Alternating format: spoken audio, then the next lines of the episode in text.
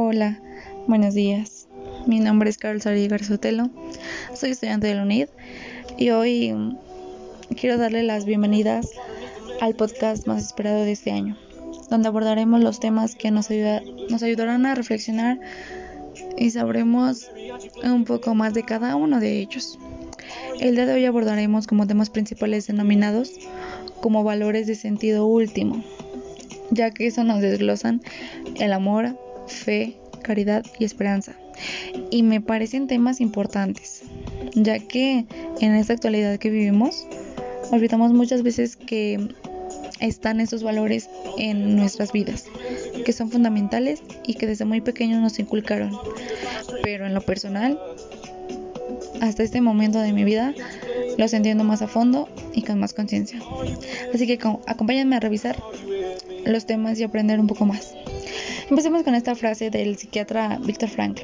La vida nos enfrenta con muchas y muy diferentes preguntas. Nos cuestiona, por ejemplo, ¿cuándo podemos amar?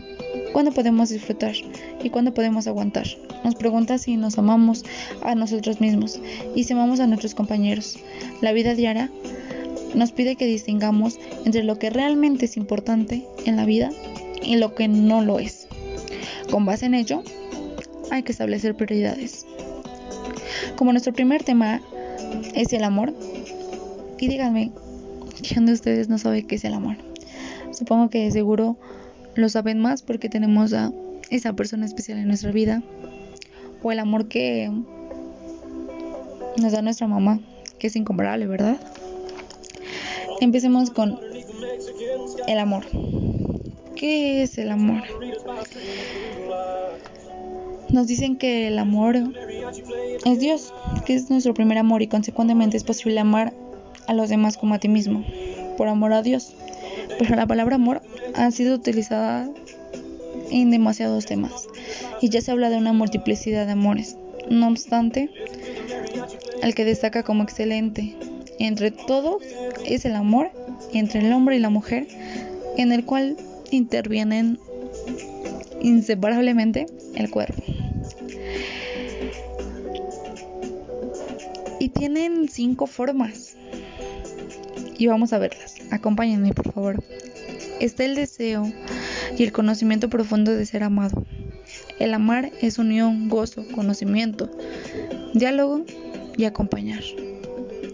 El segundo es la afirmación del otro, que es el amar, aceptar la existencia del ser amado, es perdonar si en algo se ha equivocado en su pasado. La alegría de ayudar es cuidar y curar el alma de dolor de culpa. El 3 es el anticipo de futuro. Amar es elegir, referir, es empatía y comprender, es atender, es obedecer, pues no todas es la voluntad del otro. Esto es prometer amor. Manifestación del amor. Amar es crear cosas nuevas, manifestarse con palabras, es regalar algo simbólico que exprese el valor de la persona amada. Es beneficiar al amado, a la persona amada. Y cinco y último, amor, que es corresponder, devolverlo, agradecer, es darse uno mismo, sacrificarse, dar el ser de enseñar, es corregir, descomplementar, es tener la armonía del interior, lo que tiene plenitud interior en su resplandor. Nuestro segundo tema, que es la fe. La fe no es un sentimiento ni emoción, sino me han confiado de tu inteligencia y tu voluntad hacia Dios.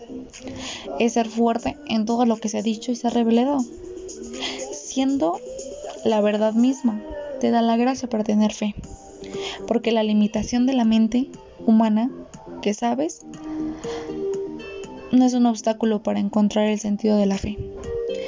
En este caso, los padres que esperan del niño que se bautizó cuando era chiquito, que vaya a misa, que sea devoto de Dios o de la religión que sea, que sea culto, son expectativas que como nuestros padres alguna vez nos los han dicho, que todos los domingos se tiene que ir a misa. Alguna de estas es un tipo de fe. Pero también está la fe de decir, yo puedo, sí lo voy a lograr y voy a tener éxito. Espero que les quede claro y vamos con el tercero, que es esperanza. La esperanza es crear que se alcanza lo que se desea en cada generación. La esperanza de que la época se vive será la más perfecta conformable y va alcanzando mayores conocimientos, logrando avances científicos, curando más enfermedades, viajando más rápido, comunicándose hasta los fines del lejano de la tierra. Así la esperanza bíblica del reino de Dios ha sido reemplazada por la esperanza del reino del hombre, por la esperanza de un mundo mejor que sería el verdadero reino de Dios. Y por último, la caridad. Como caridad se conoce la actitud de quien obra desinteresadamente en favor del prójimo sin esperar nada a cambio. Como tal, puede entenderse como sinónimo del altruismo, filantropía, generosidad o solidaridad. La palabra proviene del latín caritas, caritatis.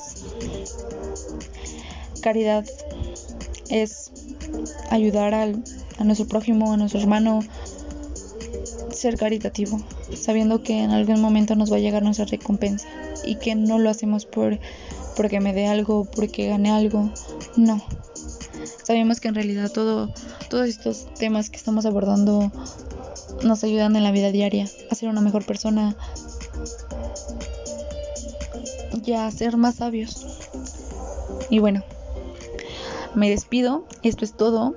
Espero que les haya gustado, les haya interesado y los espero en el próximo podcast. Y por favor, déjenme sus comentarios en la cajita de descripción.